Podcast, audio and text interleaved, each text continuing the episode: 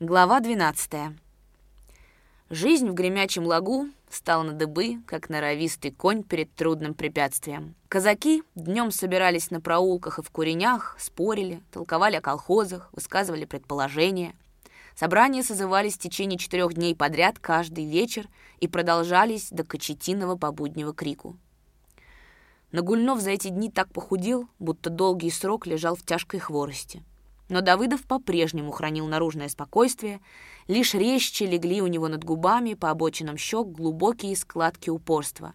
Он как-то сумел и в разметного, обычно легко воспламенявшегося и столь же легко поддававшегося неоправдываемой панике, вселить уверенность. Андрей ходил по хутору, осматривая скотини общие базы, с уверенной ухмылкой, поигрывавшей в злобноватых его глазах. Аркашке Минку, возглавлявшему до выборов правления колхоза колхозную власть, часто говаривал «Мы им рога посвернем, все будут в колхозе». Давыдов послал в райком конно-нарочного с сообщением о том, что в колхоз вовлечено пока только 32%, но что работа по вовлечению в колхоз продолжается ударными темпами. Кулаки, выселенные из своих куреней, поселились у родни и близких людей. Фрол Рванный, отправив Тимофея прямо в округ к прокурору, жил у приятеля своего Борщева, того самого, который на собрании бедноты некогда отказался от голосования. У Борщева в тесной связи собирался кулацкий актив. Обычно днем, для того, чтобы оградить себя от подслушивания и досмотра, сходились к Борщеву по одному, по два, пробираясь за дами и гумнами, чтобы не шибалось людям в глаза, чтобы не привлечь внимание сельсовета. Приходил Гаев Давыд и сжженный плут Лапшинов, ставший после раскулачивания Христа ради юродивым. Изредка являлся Яков Лукич Островнов нащупывать почву. Прибивались к штабу и кое-кто из середняков, решительно восставших против колхоза.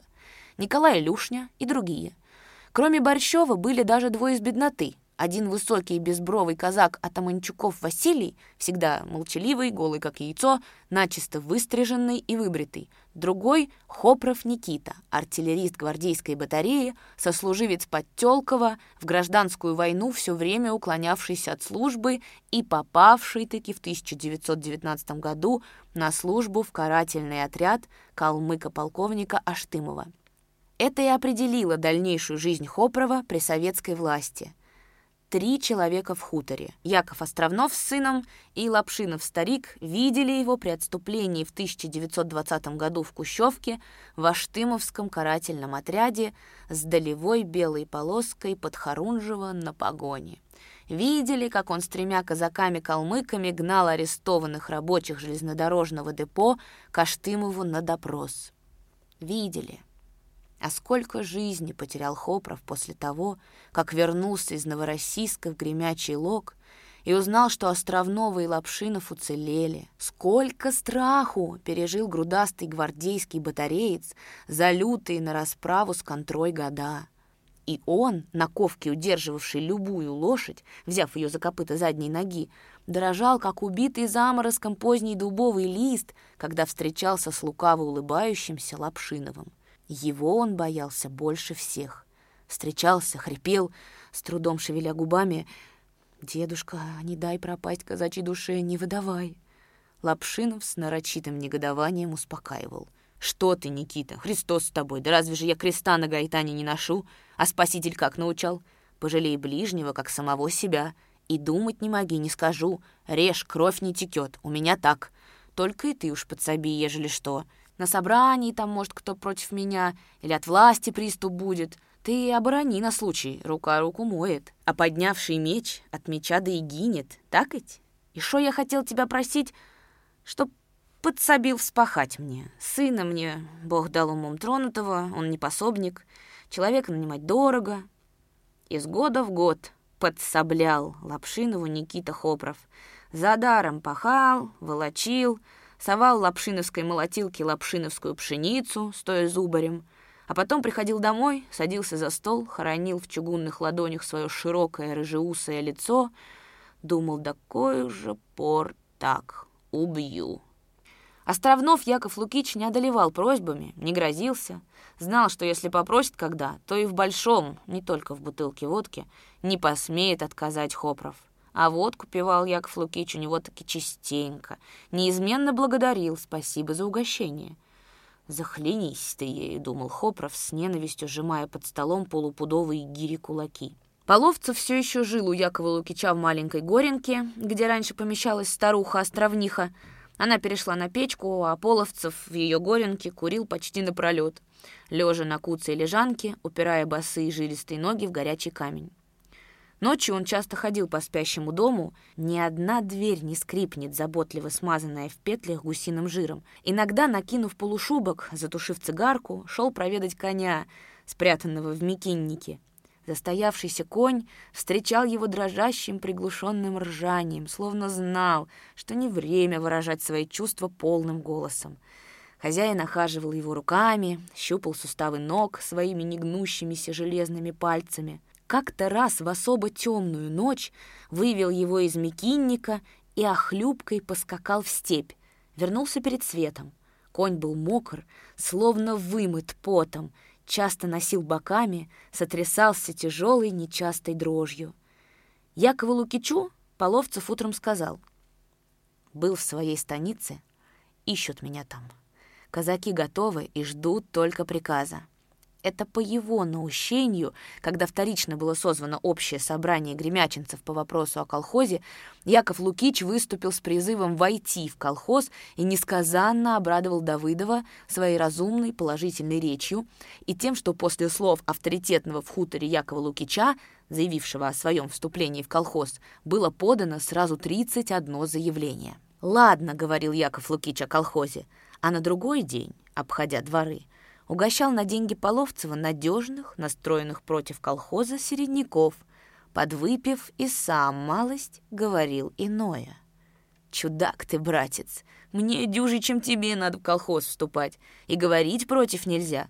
Я жил справно, могут обкулачить, а тебе какая нужда туда переться? Ерма не видал, в колхозе тебя, братец, так взналыгают, света не взвидишь» и тихонько начинал рассказывать, уже заученное наизусть, о предстоящем восстании, про обобществление жен, и если собеседник оказывался податливым, злобно готовым на все, уговаривал, упрашивал, грозил расправой, когда из-за границы придут наши, и под конец добивался своего, уходил, заручившись согласием на вступление в союз.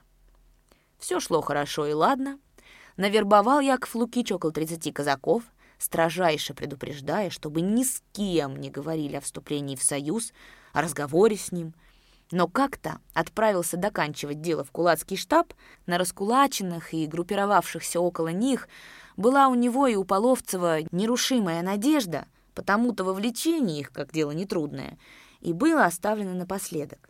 И тут-то впервые вышла у него осечка. Яков Лукич, закутавшись в зипун, пришел к Борщеву перед вечером. В нежилой горнице топилась подземка.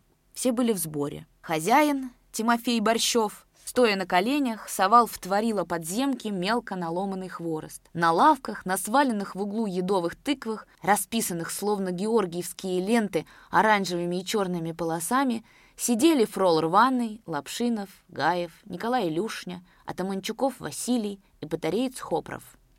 Спиной к окну стоял только что в этот день вернувшийся из округа Тимофей, сын Фрола Рванова. Он рассказывал о том, как сурово встретил его прокурор, как хотел вместо рассмотрения жалобы арестовать его и отправить обратно в район. Яков Лукич вошел, и Тимофей умолк, но отец одобрил его. «Это наш человек, Тимош, ты его не пужайся». Тимофей докончил рассказ, поблескивая глазами, сказал — Жизня такая, что если банда за раз была, сел бы на коня и начал коммунистам кровя пущать. «Тесная жизня стала, тесная», — подтвердил и Яков Лукич. «Да оно как бы на этом кончилось, еще слава богу». «А какого ж еще лихо ждать?» — озлился фрол рваный. «Тебя не коснулось, вот тебе и сладко, а меня уж хлеб начинает исть. Жили мы с тобой почти одинаково, при царе. А вот за раз ты как обдутенький, а с меня последние валенки сняли». Я не про то боюсь, как бы чего не получилось. Чего же? Война как бы. Подай-то, Господи. Уподобь святой Егорий Победоносец, хоть бы и за раз. И сказано в Писании апостола.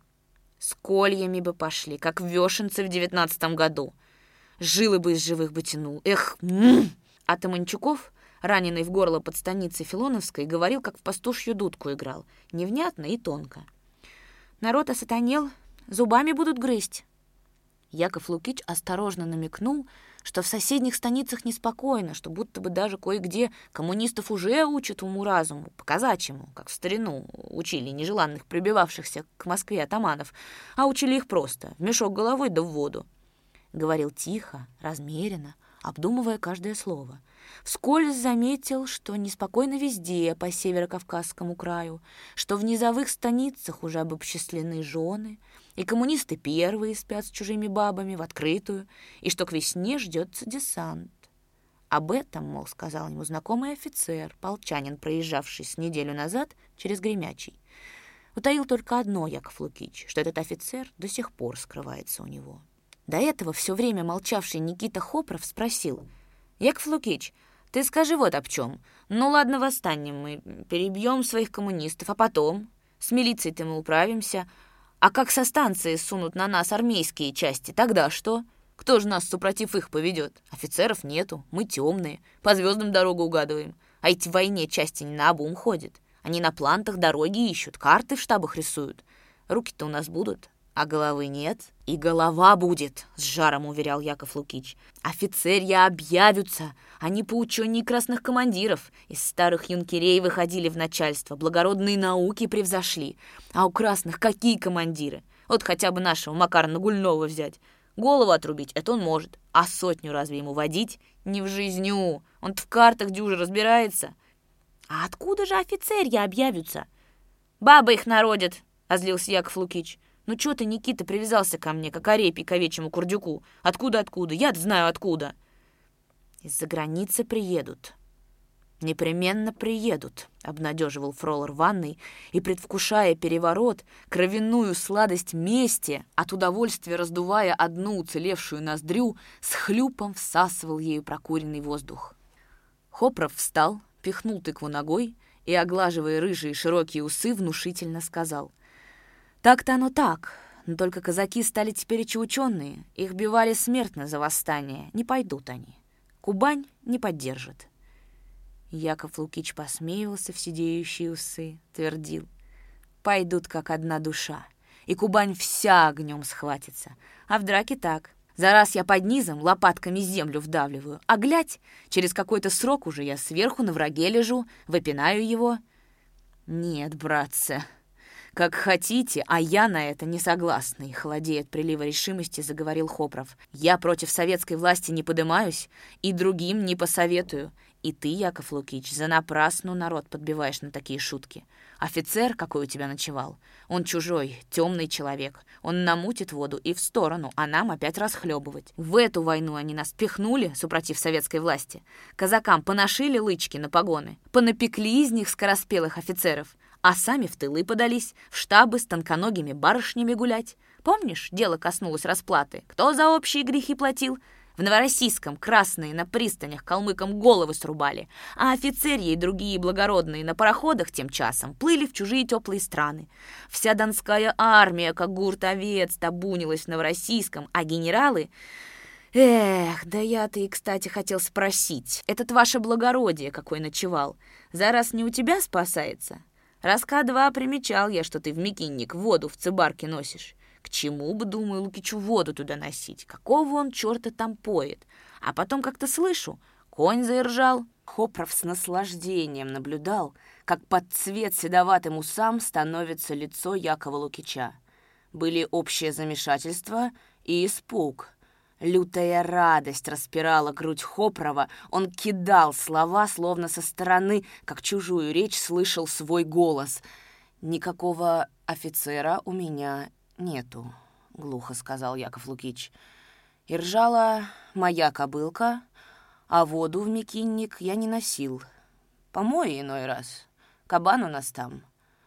Голос твоей кобыленки я знаю, меня не обманешь. Да мне-то что? А в вашем деле я не участник, а вы угадывайте. Хопров надел папаху, глядя по сторонам, пошел к двери. Ему загородил дорогу Лапшинов. Седая борода его тряслась, он как-то странно приседая, разводя руками, спросил — «Доносить идешь, Иуда, проданный. А ежели сказать, что ты в карательном, с калмыками...» «Ты, дед, не сепети!» — с холодным бешенством заговорил Хопров, подымая на уровень лапшиновской бороды свой литой кулак. «Я сам с первоначалу на себя донесу, так и скажу. Был в карателях, был под Харунжей, судите. Но и вы глядите. И ты, старая петля кобылья, и ты!» Хопров задыхался, в широкой груди его хрипело, как в кузнечном мехе. «Ты из меня кровя все высосал! Хоть раз над тобой поликовать!» Не размахиваясь, тычком он ударил Лапшинова в лицо и вышел, хлопнув дверью, не глянув на упавшего у притолоки старика. Тимофей Борщев принес порожнее ведро. Лапшинов встал над ведром на колени. Черная кровь ударила из его ноздрей, словно из вскрытой вены. В потерянной тишине слышно было лишь, как всхлипывает, скрежещет зубами Лапшинов — да цедятся, звенят по стенке ведра, стекая с лапшиновской бороды струйки крови. «Вот теперь мы пропали во взят», — сказал многосемейный раскулаченный Гаев. И тотчас же вскочил Николай Илюшня, не попрощавшись, не покрыв головы шапкой, кинулся из хаты. За ним степенно вышел Атаманчуков, тоненько и хриповато сказав на прощание. «Надо расходиться» а то добра не дождешься. Несколько минут Яков Лукич сидел молча. Сердце у него, казалось, распухло, подкатило к глотке. Трудно стало дышать. Напористо била в голову кровь, а на лбу выступила холодная испарина. Он встал, когда уже многие ушли. Брезгливо обходя склонившегося над ведром Лапшинова, тихо сказал Тимофею Рваному. «Пойдем со мной, Тимофей». Тот молча надел пиджак, шапку. Вышли. По хутору гасли последние огни. «Куда пойдем-то?» — спросил Тимофей. «Ко мне». «Зачем?» «Потом узнаешь. Давай поспешать». Яков Лукич нарочно прошел мимо сельсовета. Там не было огня, темнотой зияли окна. Вошли на бас к Якову Лукичу. Возле крыльца он остановился, тронув рукав Тимофеева пиджака. «Погоди трошки тут, я тебя тогда покличу». «Лады». Яков Лукич постучал, сноха вынула из пробоя засов. «Ты, батя?» «Я». Он плотно притворил за собой дверь, не заходя, постучался в дверь Горенки. Хриповатый босок спросил. «Кто?» «Это я, Александр Анисимович. Можно?» «Входи». Половцев сидел за столиком против занавешенного черной шалью окна, что-то писал. Исписанный лист покрыл своей крупной жилистой ладонью, повернул лобастую голову. «Ну что? Как дело?» «Плохо. Беда». «Что? Говори живее!» Половцев вскочил, сунул исписанный лист в карман, торопливо застегнул ворот толстовки и, наливаясь кровью, багровея, нагнулся, весь собранный, готовый, как крупный хищный зверь перед прыжком — Яков Лукич сбивчиво рассказал ему о случившемся. Половцев слушал, не проронив слова. Из глубоких впадин тяжко в упор смотрели на Якова Лукича его голубоватые глазки. Он медленно распрямлялся, сжимал и разжимал кулаки, под конец страшно скривил выбритые губы, шагнул к Якову Лукичу. «Подлец!» «Что же ты, образина седая, погубить меня хочешь? Дело хочешь погубить? Ты его уже наполовину погубил своей дурью и неосмотрительностью. Я как тебе приказывал? Как я тебе приказывал? Надо было по одному прощупать настроение всех предварительно, а ты, как бык с яру!» Его приглушенный, басовитый, булькающий шепот заставлял Якова Лукича бледнеть, повергал еще больший страх и смятение. Что теперь делать? Он уже сообщил этот Хопров. А? Нет? Да говори же ты, пенек гремячинский, нет! Куда он пошел? Ты проследил?» «Никак нет, Александр Анисимович, благодетель, мы пропали тепереча». Яков Лукич схватился за голову. По коричневой щеке его на седоватый ус щекоча скатилась слезинка. но Половцев только зубами скрипнул. «Ты, бабе! Надо делать, а не... Сын твой дома?» «Не знаю. Я захватил с собой человека». «Какого?» «Сын Фрола Рванова». «Ага. Зачем привел его?» Они встретились глазами, поняли друг друга без слов. Яков Лукич первый отвел глаза. На вопрос Половцева, надежный ли парень, только молча кивнул головой. Половцев яростно сорвал с гвоздя свой полушубок, вынул из-под подушки свежепрочищенный наган, крутнул барабан, и в отверстиях гнезд сияющим кругом замерцал никель вдавленных в гильзы пулевых головок. Застегивая полушубок, Половцев отчетливо, как в бою, командовал. «Возьми топор, веди самой короткой дорогой. Сколько минут ходьбы?» «Тут недалеко, дворов через восемь. Семья у него. Одна жена. Соседи близко?» С одной стороны гумно, с другой — сад. Сельсовет? До него далеко. Пошли. Пока Яков Лукич ходил за топором к дровосеке, Половцев левой рукой сжал локоть Тимофея, негромко сказал. «Беспрекословно слушать меня.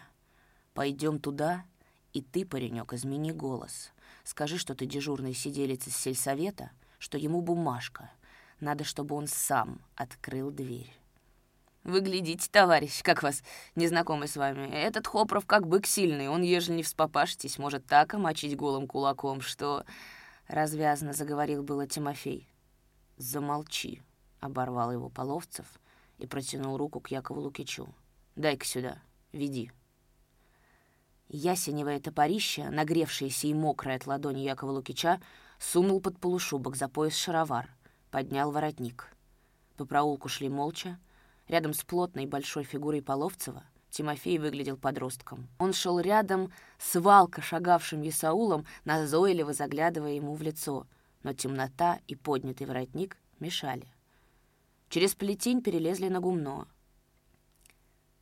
«Иди по следу, чтобы один след был», — шепотом приказал Половцев. По нетронутому снегу пошли волчьей цепкой, шаг в шаг — Около калитки во двор Яков Лукич прижал ладонь к левому боку, тоскливо шепнул. «Господи!» Половцев указал на дверь. «Стучи!» Скорее угадал по губам его, чем услышал Тимофей.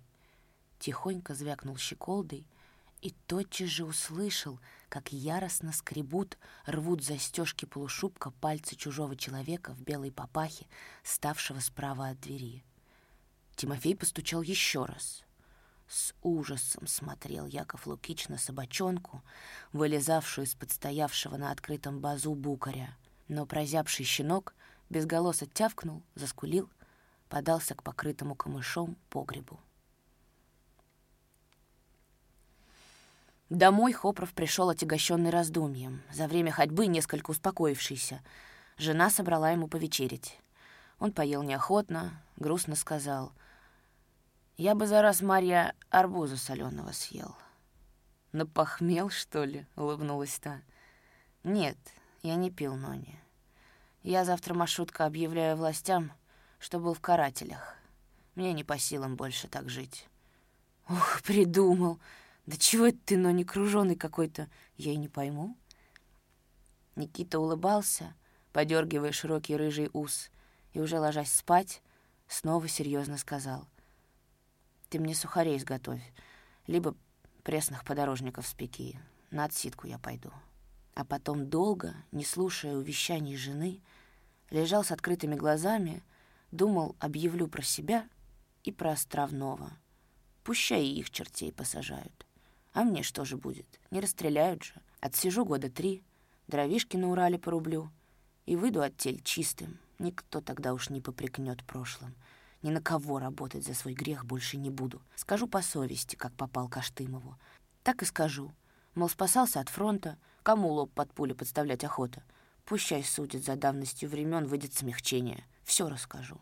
Людей сам я не стрелял, но а что касаемо плетей — ну что же, плетей вваливал и казакам-дезертирам, и кое-каким за большевизму. Я тогда темней ночи был, не знал, что и куда. Он уснул. Вскоре от первого сна оторвал его стук. Полежал. Кому бы это приспичило? Стук повторился. Никита, досадливо кряхтя, стал вставать. Хотел зажечь лампочку, но Марья проснулась, зашептала «Либо опять на собранию. Не зажигай, ни дня, ни ночи покою, перебесились треклятые». Никита босиком вышел в сенце. «Кто такой?» «Это я, дяденька Никита, из совету!» Ребячий незнакомый голос. Что-то похожее на беспокойство, намек на тревогу, почувствовал Никита и спросил, «Да кто это? Чего надо?» «Это я, Куженков Николай. Бумажка тебе от председателя. Велел за раз в совет идти. Сунь ее под дверь». Секунда тишины с той стороны двери, грозный, понукающий взгляд из-под белой курпяйчатой папахи, и Тимофей, на миг растерявшийся, находит выход. «За нее расписаться надо, отвори!» Он слышит, как Хопров нетерпеливо переступает, шуршит по земляному полу сенцев босыми подошвами. Стукнула черная задвижка — в квадрате двери на темном фоне возникает белая фигура Хопрова. В этот миг Половцев заносит левую ногу на порог, взмахнув топором, бьет Хопрова обухом повыше переносицы. Как бык перед зарезом, оглушенный ударом молота, рухнул Никита на колени и мягко завалился на спину. «Входить, дверь на запор», — неслышно командует Половцев. Он нащупывает дверную ручку, не выпуская из рук топора, распахивает дверь в хату. Из угла с кровати шорох дерюги, встревоженный бабий голос. «Никак ты свалил что-то! Кто там, Никитушка?» Половцев роняет топор, с вытянутыми руками бросается к кровати. «Ой, люди добрые, кто это? Кар!» Тимофей, больно стукнувшись о притолоку, вбегает в хату. Он слышит звуки хрипения и возни в углу. Половцев упал на женщину, подушкой придавил ей лицо и крутит, вяжет рушником руки. Его локти скользят по зыбким, податливым, мягким грудям женщины. Под ним упруго вгибается ее грудная клетка. Он ощущает тепло ее сильного, бьющегося в попытках освободиться тела, стремительный, как у пойманной птицы, стук сердца — в нем внезапно и только на миг вспыхивает острое, как ожог, желание, но он рычит и с яростью просовывает руки под подушку, как лошади раздирает рот женщине. Под его скрюченным пальцем резиново подается, потом мягко ползет разорванная губа, палец в теплой крови, но женщина уже не кричит глухо и протяжно. В рот ей до самой глотки забил он скомканную юбку. Половцев оставляет возле связанной хозяйки Тимофея, сам идет в сенцы, дышит с хрипом, как сопная лошадь. Спичку. Яков Лукич зажигает. При тусклом свете Половцев наклоняется к поверженному навзничь Хопрову. Батареец лежит, неловко подвернув ноги, прижав щеку к земляному полу. Он дышит, широкая бугристая грудь его неровно вздымается, и при выдохе каждый раз рыжий ус опускается в лужу красного. Спичка гаснет. Половцев на ощупь пробует на лбу Хопрова место удара.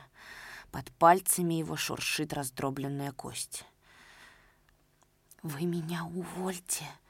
«У меня на кровь сердце слабое», — шепчет Яков Лукич. Его бьет лихорадка, подламываются ноги, но Половцев, не отвечая, приказывает. «Принеси топор, он там, возле кровати, и воды». Вода приводит Хопрова в сознание. Половцев давит ему коленом грудь, свистящим шепотом спрашивает. «Донес, предатель, говори. И ты, спичку!» Спичка опять на несколько секунд освещает лицо Хопрова, его полуоткрытый глаз. Рука Якова Лукича дрожит, дрожит и крохотный огонек. В сенцах по метелкам свисающего с крыши камыша пляшут желтые блики. Спичка догорает, жжет ногти Якова Лукича, но он не чувствует боли. Половцев два раза повторяет вопрос, потом начинает ломать Хопрову пальцы. Тот стонет и вдруг ложится на живот, медленно и трудно становится на четвереньки — встает. Половцев, стоная от напряжения, пытается снова опрокинуть его на спину, но медвежья сила батарейца помогает ему встать на ноги. Левой рукой он хватает Якова Лукича за кушак, правой охватывает шею Половцева. Тот втягивает голову в плечи, прячет горло, к которому тянутся холодные пальцы Хопрова, кричит «Огонь! Будь проклят! Огонь!» — говорят! Он не может в темноте нашарить руками топор. Тимофей, высунувшись из кухни, не подозревая, в чем дело, громко шепчет. «Эй, вы! Вы его под хряшки! Под хряшки топором, остряком его! Он тогда скажет!» Топор в руках у Половцева. С огромным напряжением вырывается Половцев из объятий Хопрова, бьет уже острием топора раз и два. Хопров падает и при падении цепляется головой за лавку. С лавки от толчка валится ведро — гром от падения его, как выстрел. Половцев, скрипя зубами, кончает лежащего, ногою нащупывает голову, рубит топором и слышит, как освобожденная булькает, клокочет кровь. Потом силком вталкивает Якова Лукича в хату, закрывает за собою дверь, в полголоса говорит. «Ты в душу твою, слюнтяй, держи бабу за голову, нам надо узнать, успел он сообщить или нет. Ты, парень, придави ей ноги!» Половцев грудью наваливается на связанную бабу. От него разит едким мускусом пота. Спрашивает, раздельно произнося каждое слово. «Муж после того, как пришел с вечера, ходил в совет или еще куда-нибудь. В полусумраке хаты он видит обезумевшие от ужаса, вспухшие от невыплаканных слез глаза, почерневшее от удушья лицо. И ему становится не по себе, хочется скорее отсюда, на воздух. Он со злостью и отвращением давит пальцами ей за ушами. От чудовищной боли она бьется, на короткое время теряет сознание. Потом, придя в себя, вдруг выталкивает языком мокрый, горячий от слюны кляп, но не кричит, а мелким, захлебывающимся шепотом просит. «Родненькие, родненькие, пожалейте, все скажу». Она узнает Якова Лукича — ведь он же кум ей. С ним она лет семь назад крестила сестренного сына. И трудно, как косноязычная, шевелит изуродованными, разорванными губами. «Куманек, родимый мой, за что?» Половцев испуганно накрывает рот ей своей широкой ладонью. Она еще пытается в припадке надежды на милость целовать эту ладонь своими окровавленными губами. Ей хочется жить. Ей страшно. Ходил муж куда или нет? Она отрицательно трясет головой. Яков Лукич хватается за руки Половцева. «Ваша, ваша, Сан Анисимович, не трожь ее, мы ей пригрозим, не скажет, век не скажет». Половцев отталкивает его. Он впервые за все эти трудные минуты вытирает тылом ладони лицо, думает, завтра же выдаст. Но она женщина, казачка, мне офицеру стыдно. К черту, закрыть ей глаза, чтобы последнего не видела. Заворачивает ей на голову подол холстиной рубашки, секунду останавливает взгляд на ладном теле этой нерожавшей тридцатилетней женщины — она лежит на боку, поджав ногу, как большая белая подстреленная птица. Половцев в полусумраке вдруг видит ложбины на груди, смуглый живот женщины начинают лосниться, стремительно покрываясь испариной. Поняла, зачем голову накрыл. К черту! Половцев, хакнув, опускает лезвие топора на закрывшую лицо рубаху. Яков Лукич вдруг чувствует, как длительная судорога потянула тело его кумы. В ноздри ему хлынул приторный запах свежей крови. Яков Лукич, шатаясь, дошел до печки. Страшный припадок рвоты потряс его, мучительно вывернул внутренности. На крыльце Половцев пьяно качнулся, губами припал и стал хватать нападавший на перильце свежий и пушистый снег. Вышли в калитку. Тимофей рваный отстал, а колесив квартал, пошел на певучий голос двухрядки, доплывавший от школы. Возле школы игрище Тимофей, пощипывая девок, пробрался в круг, попросил у гармониста гармошку. «Тимоша, заиграй нам цыганку с перебором», — попросила какая-то девка. Тимофей стал брать гармонь из рук хозяина и уронил. Тихо засмеялся, снова протянул руки и снова уронил, не успев накинуть на левое плечо ремень. Пальцы не служили ему. Он пошевелил ими, засмеялся, отдал гармошку. Натрескался уж где то Глянь-ка, девоньки, он не как пьяный, и пенжак уж обливал. Хорош. Девки подались от Тимофея.